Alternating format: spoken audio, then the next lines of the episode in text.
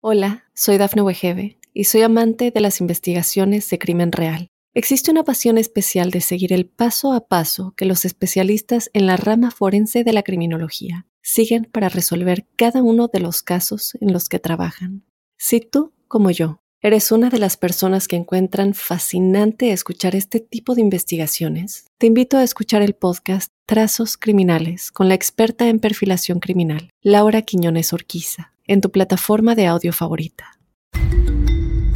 Fernando Eros Caro fue un asesino en serie, secuestrador y violador estadounidense que mató entre tres y al menos cinco niños y adolescentes en el condado de Fresno, en California, de 1979 a 1980. Convicto y sentenciado a muerte por un doble asesinato, pasó el resto de su vida en el corredor de la muerte hasta su fallecimiento en el año 2017. Cuando era joven, el muchacho de ascendencia mexicana, azteca y yaqui pasaba la mayor parte de su tiempo trabajando en los campos junto a sus padres, y según los informes, lo golpeaban con frecuencia de diversas maneras. En la escuela incluso lo apodaron Stinky debido a un mal olor persistente que provenía de los pesticidas con los que lo rociaron mientras trabajaba en los campos. Pero fue en 1979 cuando salió de su casa en Fresno y persiguió a dos niñas, una de 8 años de edad, Victoria de Santiago, y una de 3, identificada como Eva Marie. A ambas las violó. Sin embargo, a la menor la dejó en libertad mientras que a la mayor fue descubierta tres días después en un arroyo seco del área. A partir de ahí, los crímenes de Fernando Eroscaro tendrían una aparente motivación de venganza. ¿Estás listo para conocer su historia? No tengas miedo, que ya empezó Crímenes de Terror.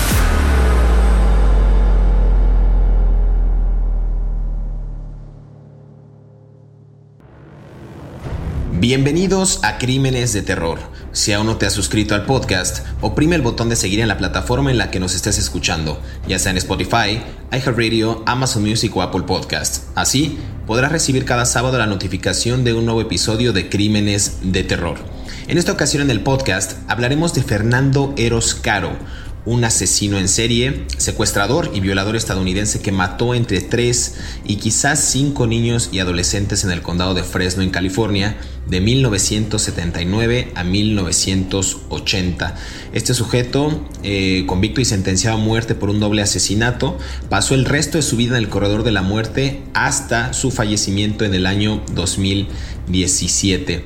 Era un sujeto, el primero de ocho hijos, de dos trabajadores migrantes, eh, que cuando era joven pasaba la mayor parte del tiempo trabajando en los campos junto a sus padres y según los informes, estos lo golpeaban con frecuencia y de distintas maneras. Este es un caso con muchos matices, un caso realmente interesante. Y justo para entrar en detalle y comenzar a hablar de este asesino, quiero darle la más cordial bienvenida a mi colega David Orantes, quien semana a semana nos brinda detalles puntuales de estos asesinos seriales. ¿Qué tal David? ¿Cómo estás? ¿Qué tal? Eh, bien, eh, un saludo a todas las eh, defensoras de oficio de mi compañero José Luis Montenegro, a la señora Gloria, a la señora Anabel, que me están inundando mi correo electrónico con insultos, comentados de madre y de todo porque te trato mal, ¿verdad? Mensajes por Facebook, parece ser que soy el, el, el rudo de la lucha libre, yo aquí, ¿verdad? Pero bueno tú eres el, el, bueno y yo el malo. Está bien, asumo las consecuencias de mis actos, ¿verdad? Yo defenderé mi esquina. Pero bueno, ahora sí, pasemos a trabajar,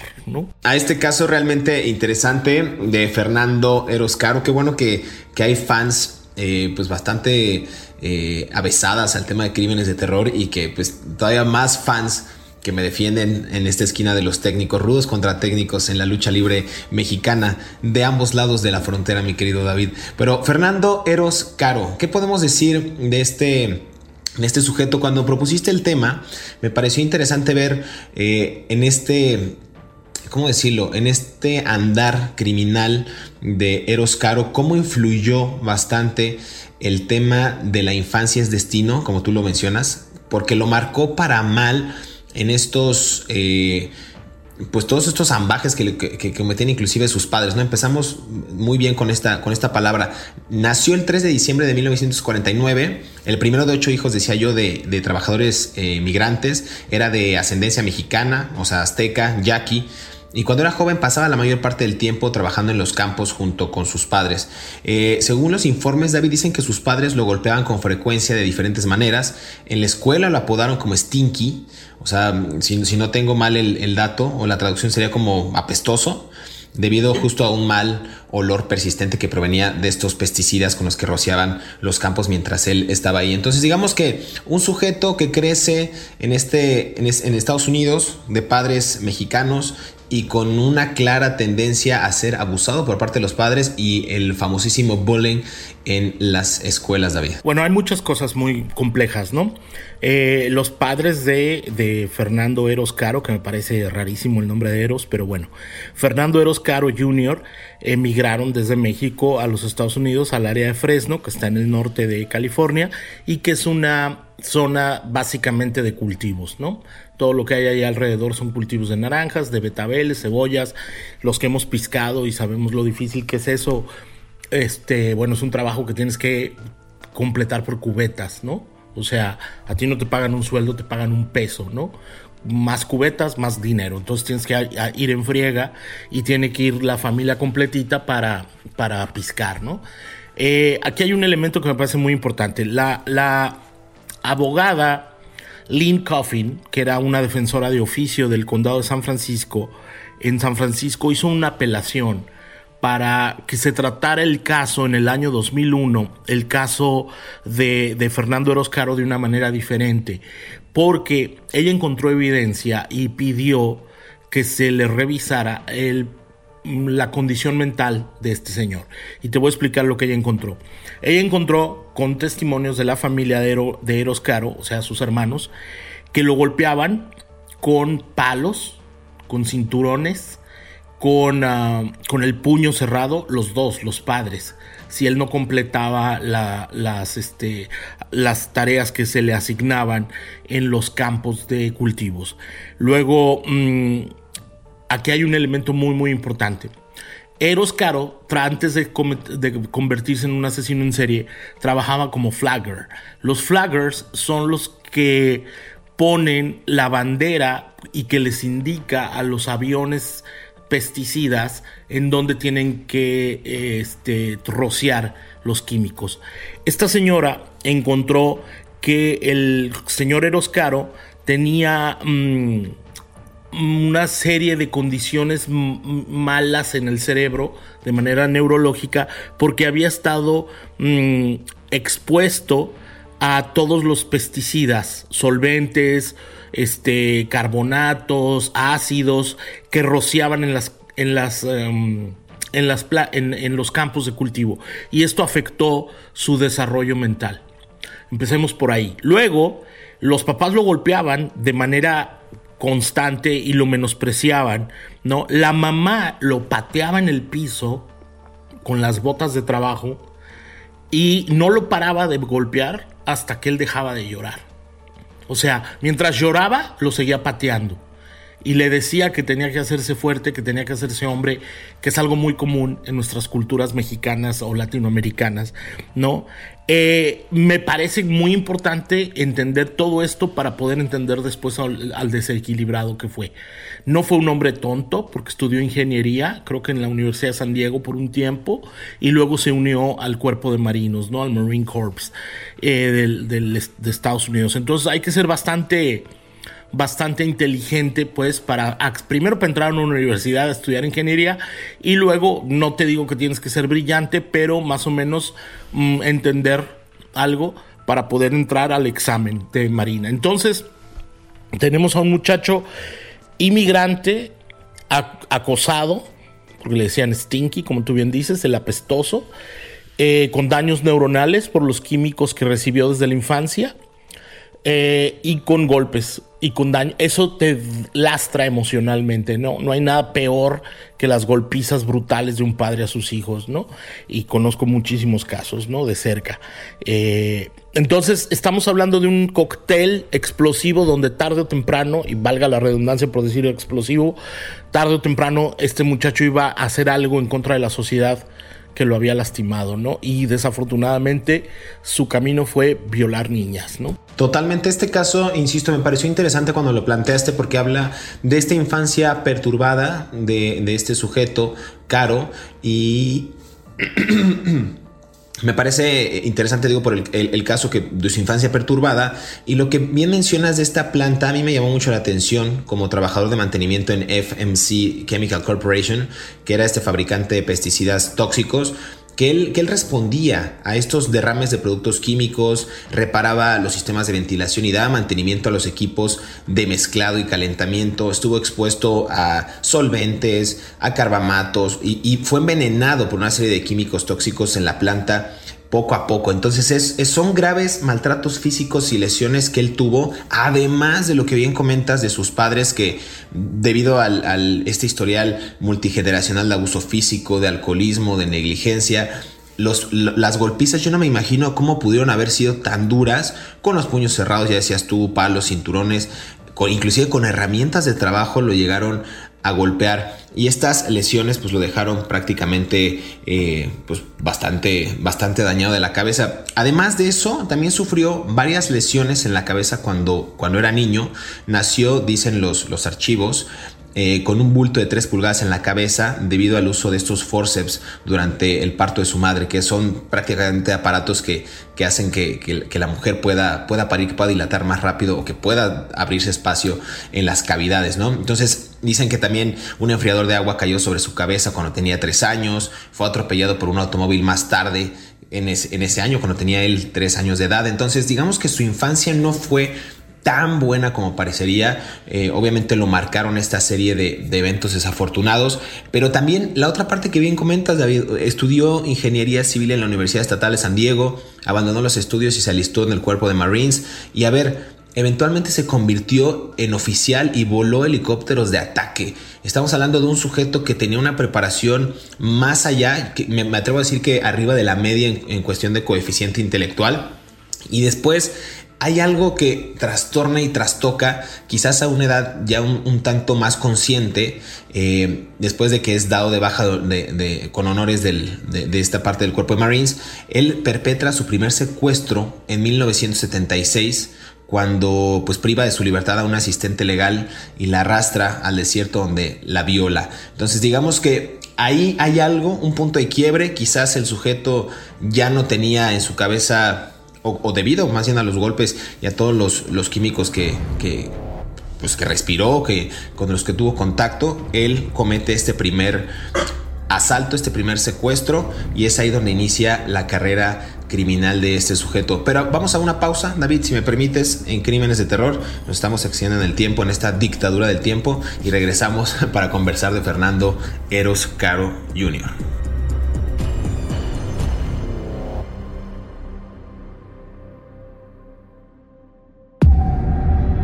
Estos son 5 datos perturbadores de Fernando Eroscaro.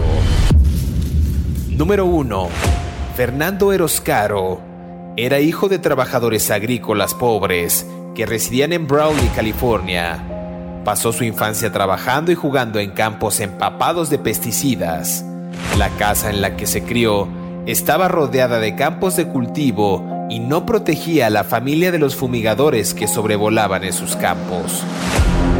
Asimismo, el agua que su familia usaba para bañarse, cocinar y limpiar estaba contaminada. Número 2. Eros Caro sufrió graves maltratos físicos y lesiones en la cabeza. La familia de Caro tenía un historial multigeneracional de abuso físico, alcoholismo y negligencia. Ambos padres golpearon a Caro durante su infancia con los puños cerrados, palos, cinturones, botas de trabajo e inclusive herramientas. Su padre lo pateó en alguna ocasión y le rompió la nariz, mientras que su madre lo golpeaba con frecuencia cuando era un bebé hasta que dejaba de llorar. Número 3. Para entender algunas de las motivaciones delictivas de Fernando Eroscaro, se debe entender que sufrió varias lesiones en la cabeza cuando era niño. Nació con un bulto de 3 pulgadas en la cabeza debido al uso de forceps durante el difícil parto de su madre. También, un enfriador de agua cayó sobre su cabeza a la edad de 3 años y fue atropellado por un automóvil un año más tarde. Número 4. A pesar de estos inconvenientes, Caro terminó su educación y luego se especializó en ingeniería civil en la Universidad Estatal de San Diego. Más tarde, abandonó la universidad y se alistó en el cuerpo de Marines, donde eventualmente se convirtió en un oficial y voló helicópteros de ataque. Después de ser dado de baja con honores, Caro perpetró su primer secuestro en 1976, cuando privó de su libertad a una asistente legal y la arrastró al desierto donde procedió a violarla y después a asesinarla. Número 5. El 16 de octubre de 1981, Caro fue condenado por los asesinatos de Mary Booher y Mark Hatcher, primos adolescentes que desaparecieron mientras paseaban en bicicleta y fueron asesinados de un disparo a quemarropa en la cabeza. Caro también fue condenado por las agresiones de Rick Donner y Jack Lucchesi, quienes sobrevivieron a múltiples disparos infligidos la misma noche de los asesinatos. Sigue escuchando la historia de Fernando Eroscaro aquí en Crímenes de Terror.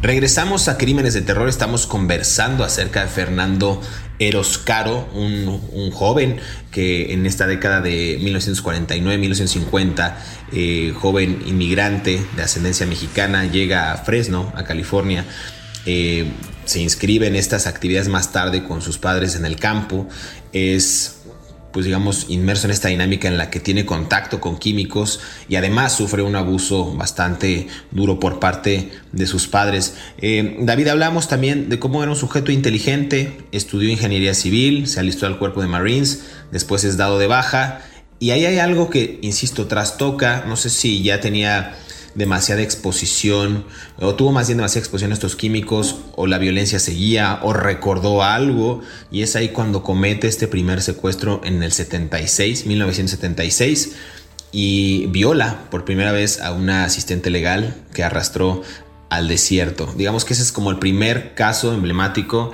de Fernando Eros Caro Jr. Sí, a ver, él tenía 27 años, trabajaba en una planta química, si mal no recuerdo, de, asbestos, eh, ya se había retirado del ejército, de la marina.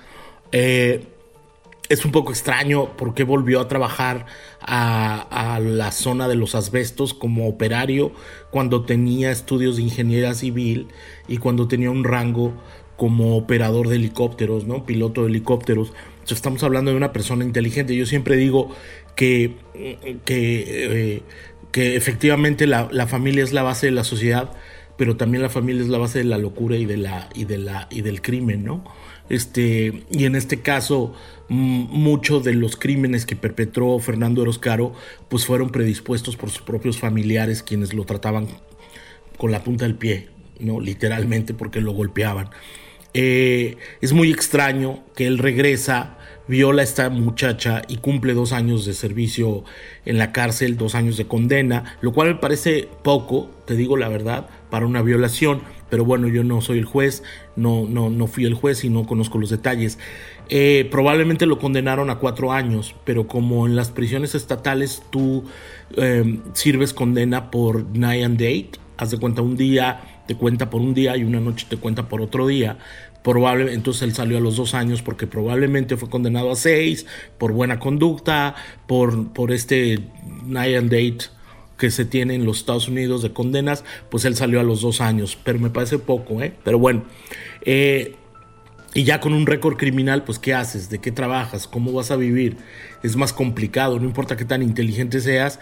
Y siempre esta sociedad, estoy hablando la estadounidense, no me quiero meter en Latinoamérica u otros lugares, es como muy complicado reinsertarte a la sociedad cuando tienes un cargo criminal tan grave, ¿no? Tienes que registrarte en dónde vives, con quién vives, no te puedes acercar a mujeres, no te puedes acercar a, niños, no puedes salir en la noche Halloween, tienes que estar encerrado en un cuarto, eh, te, conviertes en un sex offender register, ¿no? Un, agresor sexual registrado y, tienes que cumplir una serie de requerimientos toda tu vida, ¿no? A partir de eso.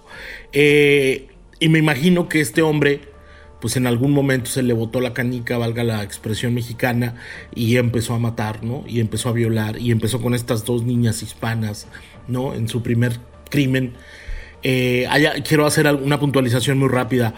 El caso de, Eros Caro es tan, Fernando Eros Caro es tan particular que en la Escuela de Leyes de la Universidad de, de Stanford, que es una de las mejores de Estados Unidos, lo estudian los, los estudiantes, sobre todo por el vínculo entre la infancia, los petroquímicos y los abusos en el desarrollo de un, de un, de un asesino en serie violento, ¿no? Ahí lo dejo nada más como observación. Qué buen dato, qué buen dato. Seguramente sí tienen muchos o van a tener muchos hallazgos respecto a estos tres factores, ¿no? Los químicos, el abuso infantil y, bueno, pues lo, que resulta ser él también como parte de la sociedad como inmigrante y todo el abuso que sufrió en la escuela. Es decir, bueno, es un, es un cóctel bastante interesante. Y bien, lo que dices tú de la ola de asesinatos eh, de, por ejemplo, Victoria Santiago, el 3 de febrero de 1979, esta niña de 8 años salió de la casa de su familia en Fresno para comprar una barra de pan en la tienda local y era acompañada por su hermana Eva Marie de 3 años y el perro de la familia. Después de hacer esta compra, las niñas se dieron cuenta de que el perro se había escapado y fueron a buscarlo según algunos relatos, algunas notas periodísticas y expedientes de ese entonces. En ese momento fueron abordados por nada más y nada menos que Fernando Eroscaro, quien se ofreció a llevarlas ayudar a buscar al perro y ellas aceptaron. Bueno, son niñas, quizás pues no tienen mayor... Eh, pues, malicia, es, es, parte de inocencia, no sé. Y en cambio, este sujeto que se había ofrecido a llevarlas, la secuestra. Horas más tarde dicen que liberó a Eva Marie después de violarla, pero siguió reteniendo a, la chica Victoria, la niña de, de 8 años, como rehén. Luego condujo hasta un campo, dicen en las avenidas Ashland y Leonard, donde procedió a violarla y luego la mató a golpes. El cuerpo de la niña fue encontrado en, un lecho seco de un arroyo tres días después. Y aquí hay algo interesante en este caso.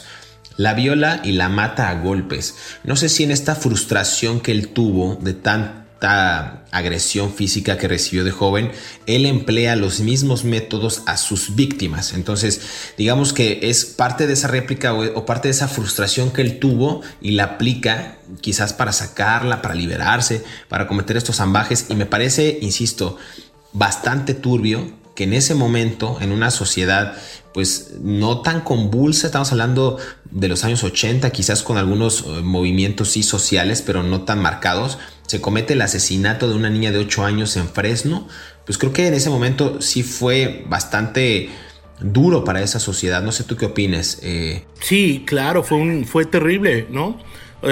a ver, piensa, piensa el contexto, pues, pensemos en el contexto. Este, una niña hispana, hija de inmigrantes hispanos, siendo violada y asesinada. ¿Tú sabes quién demonios iba a trabajar en los campos? Nadie, hermano. O sea, no voy a irme a trabajar al campo por dejar a mi hija sola, ¿no? O sea, a mis hijas solas. A una me la violaron y a la otra me la mataron. O sea, entonces la comunidad alrededor de Fresno presionó a la policía para encontrar al asesino creo que entrevistaron a más de 200 posibles sospechosos y no daban con quién era, ¿no? Eh, eh, porque esto en el tejido social de Fresno, un caso como este arruina toda la. Ya voy. Un caso de. Luego, ¿por qué se enojó uno? Y luego, este, en el tejido social de Fresno, un caso como este arruina toda la, la dinámica social económica. O sea, porque la gente no se va a salir a trabajar, no va a trabajar horas extras, no va a dejar a sus niños solos, ¿no? Entonces la policía estaba bajo mucha presión. Ahora, se lograron cosas, hubo programas de concientización a los niños en las escuelas. Sin embargo, este, eh, Fernando Eroscaro volvió a atacar, ¿no? Pero, pero bueno, ya para que no me deslata con el tiempo, dale, vamos, habla tú. Está interesante el caso de, que bien mencionas que pudieron interrogar a más de 200, fueron más de 292 posibles sospechosos en relación al caso. Y está interesante porque pues a pesar de la falta de nuevas pistas en el caso de, esta, de esta niña, de Victoria Toria de Santiago, eh, pues su impacto, como dices tú, ¿no? Alentó a estos grupos de defensa y a la comunidad local a difundir pues, la conciencia de, mejorar sus respectivas comunidades. Y a mí me parece justo interesante lo que dices, cómo en esa sociedad de años, de años 80 estamos hablando, también en un boom de los migrantes que acudían justo a los campos, la mayoría de ellos mexicanos, centroamericanos también, para hacerse de una vida mejor, de tener mayores y mejores recursos, pues surgen este tipo de, casos. Aquí también hay algo notable que hay que destacar de, la, de cómo cuando la sociedad civil se une a causas pues, que les están afectando pues, propiamente a ellos o a sus colonias o comunidades, crean programas voy a parecer muy de, de, programa de gobierno, pero ellos crean el programa Juega Seguro, que fue fundado justo por voluntarios que entregaron libros para colorear, que informaban a los pequeños sobre cómo protegerse mejor, cómo abogar por esta aplicación de la ley más fuerte y penas más severas contra los delincuentes. Digamos que eso fue parte de lo que se logró en la sociedad debido a estos hechos. Pero a ver, también el 20 de agosto de 1980, Mark Hatcher, de 15 años, estudiante de primer año en Fowler High School en Fowler, decidió también dar un paseo en bicicleta con su prima de 15 años, Mary Ellen Booher, que estaban de visita de, una ciudad. E igual, alrededor de las 8.15 de la noche, la, pareja viajaba cerca de un huerto de duraznos. Se cruzaron con Fernando Eroscaro, que conducía una camioneta naranja. Y él, después de convencerlos de que se detuvieran por un momento, sacó un arma y le disparó a Hatcher de manera instantánea pues murió. Luego secuestró a Booher y empujándola a ella y a las bicicletas de la pareja a su camioneta antes de alejarse a toda velocidad, dicen los expedientes. Entonces ahí también Caro la golpeó accidentalmente, me parece que golpea accidentalmente otra camioneta estacionada en el estacionamiento de una, de una taberna eh, y es cuando ellos se pueden percatar que hay por ahí un sospechoso que lleva a, un, a, una, a una rehén, digámoslo así. él, sí, bueno, él no se dieron cuenta, pero hubo un tiroteo, les disparó a los que llevaban a...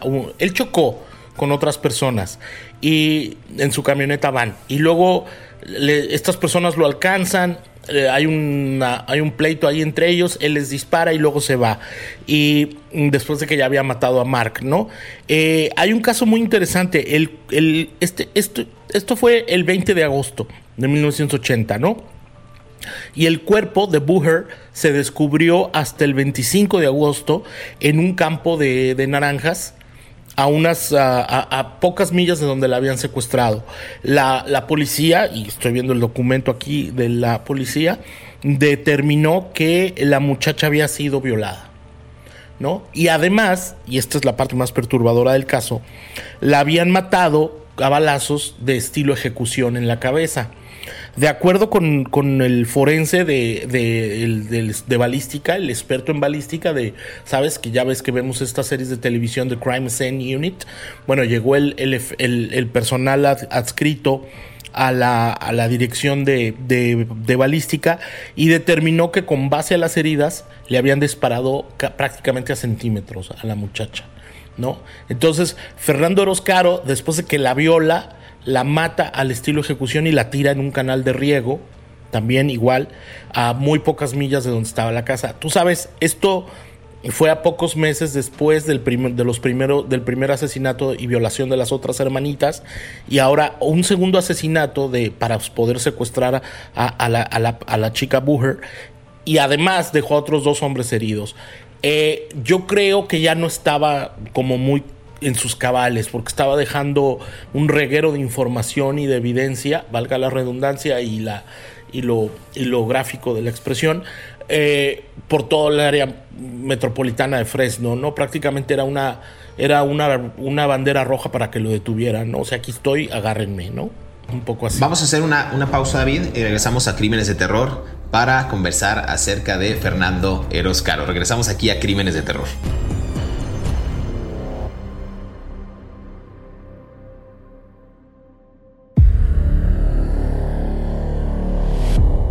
En el año 2009, Fernando Eroscaro fue vinculado a través del ADN con el asesinato de Victoria de Santiago.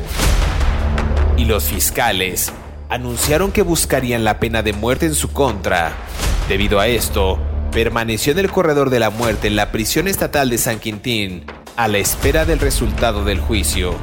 A lo largo de sus años en prisión, Caro aprendió a pintar y usó esto para vender obras de arte a compradores de todo el mundo, hasta que falleció. Sigue escuchando la historia de Fernando Eros Caro aquí en Crímenes de Terror. Regresamos a Crímenes de Terror, estamos conversando acerca de Fernando Eros Caro, estábamos hablando en el bloque pasado de los asesinatos y cómo con Mark Hatcher y Mary Booher dejó varios cabos sueltos, bien decías eh, David, ya parecía que el sujeto no estaba en sus cabales, no sabía realmente lo que estaba haciendo o ejecutando, yo creo que más bien lo hacía ya por impulso. Y es ahí cuando bien mencionas que encuentran el cuerpo de Booher eh, con, este, con esta herida de bala en la cabeza estilo ejecución. Eh, pues vaya, en un, en, un, en un, paraje igual que en los, en los casos anteriores. Y, y me parece interesante ver cómo inicia ya más detallada su investigación y su arresto. Si quieres, vamos por, por esa vía. Sí, cómo no. A ver, eh, después de que en agosto, de, el 25 de agosto, sucede todo esto, eh, algunos testigos em, ah, ofrecen información a las autoridades sobre la camioneta de color naranja en la que habían, habían secuestrado a la niña y también de los que habían chocado con los hombres, ¿no? Entonces un supervisor de la planta de, química de Fresno donde trabajaba uh, Eros Caro, Fernando Eros Caro, se da cuenta, estaba leyendo un día el Fresno Bee, ¿no? que es un periódico que hay ahí, el más antiguo de esa área, y, que tengo cuates que trabajan ahí, pero bueno, ese no es el chiste de esta conversación. El caso es que eh, estaba leyendo el Fresno Bee, este señor, y de repente empieza a leer la descripción del hombre que estaban buscando y de la camioneta naranja, ¿no? En un informe policial, el artículo estaba tomado referencia a un informe policial. Y entonces este señor se da cuenta que su empleado, Fernando Eroscaro, justo después del 25 de agosto ya no había llevado la camioneta naranja con la que manejaba usualmente para ir a trabajar. Y además lo había visto con una pistola de, de, gran calibre, ¿no? Esto está contenido en los documentos. Y, y además coincidía la descripción con el empleado hispano, ¿no? Fernando Caro. Entonces él le llama, el supervisor de él le llama a las autoridades y les dice que, que que, se parece mucho, todo esto se parece mucho a su empleado. Unos oficiales de la oficina del alguacil del condado de Fresno y del departamento de policía de Fresno que estaban colaborando, eh, son dos instituciones policíacas diferentes, estaban colaborando, van a la oficina y, lo detienen cuando estaba cambiándose para salir de su turno. Eh, en ese momento lo detienen solo para interrogarlo, pero ahora sí que como dicen en mi pueblo, él solo se hizo de delito porque cuando lo estaban llevando a la patrulla eh, para interrogarlo, eh, le leen sus los Miranda rights, sus tiene derecho a permanecer callado, ya sabes, todo eso que sale en las películas. Lo están llevando a la patrulla, él se suelta de los oficiales, de alguna manera se zafa de las esposas y se va corriendo por un campo de ahí aledaño, ¿no? Como corriendo hacia el desierto de California, que mm, parece un poco como de película cómica, pero, pero pues lo agarraron, ¿no? No corrió ni 100 yardas cuando los oficiales lo alcanzaron y lo agarraron. Y fue cuando se descubrió. Estamos hablando de que había matado a dos niñas.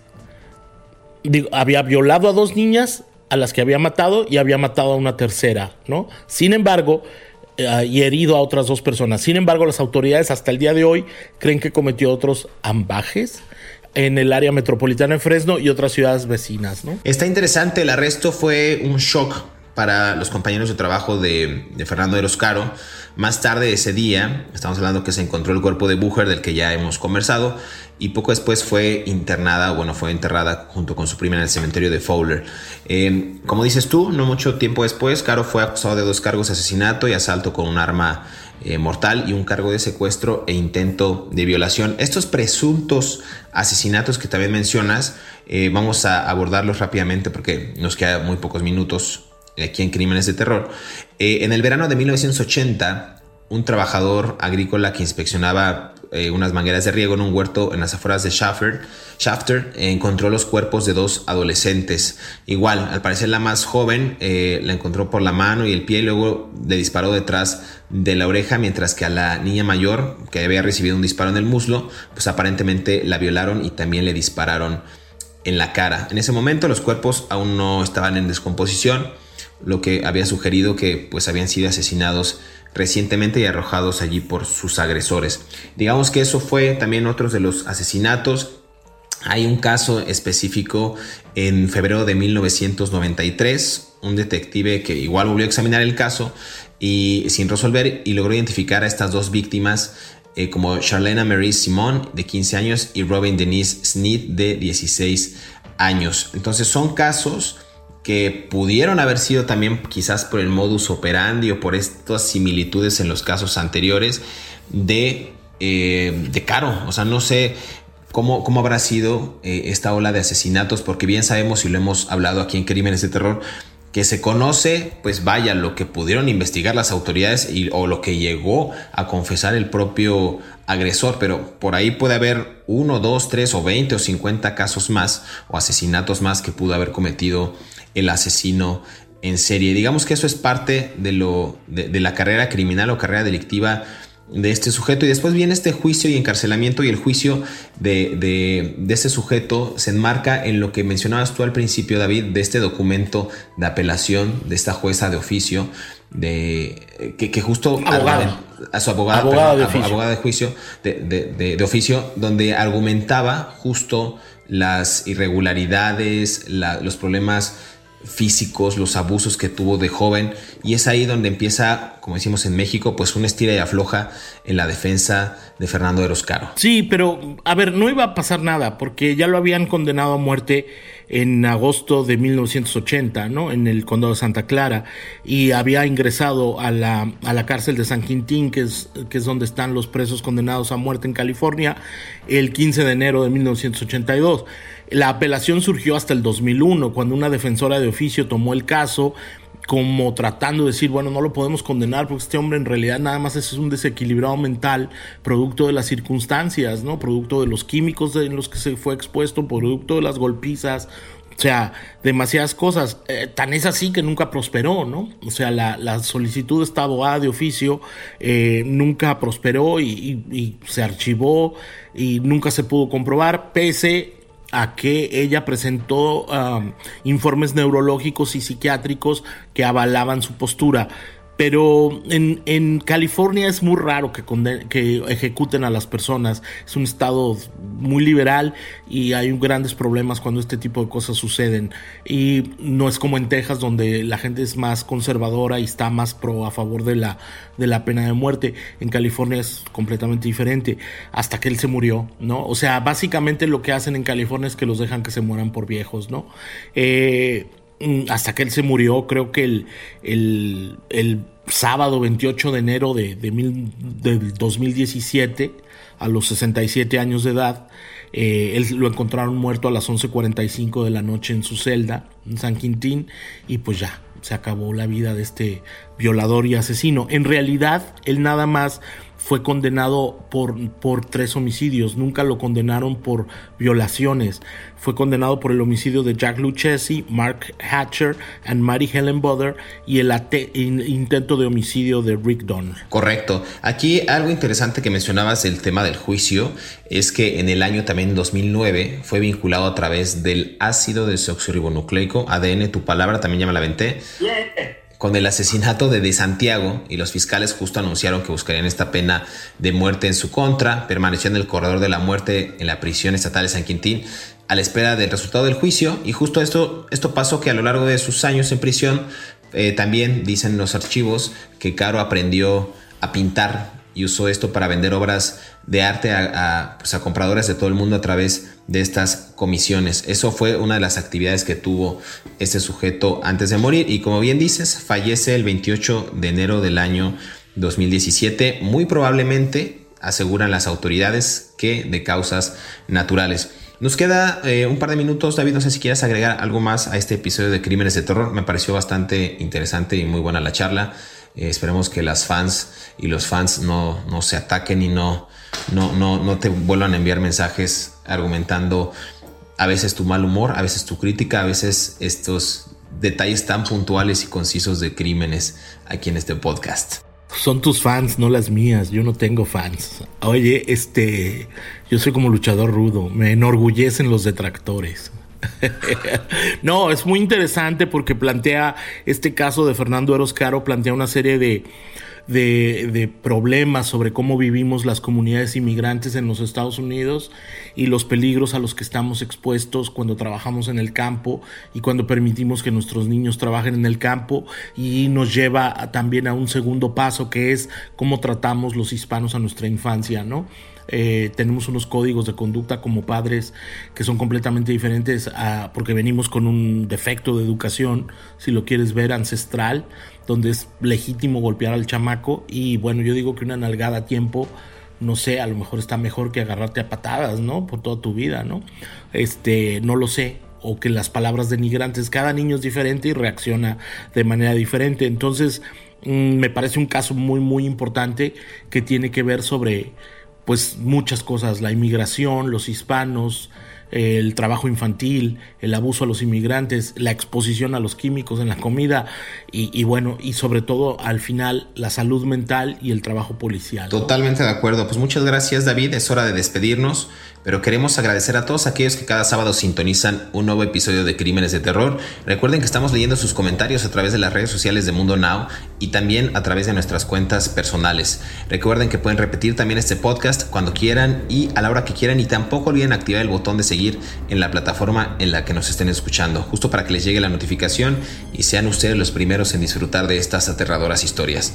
Hasta pronto, nos escuchamos en el próximo episodio de Crímenes de Terror.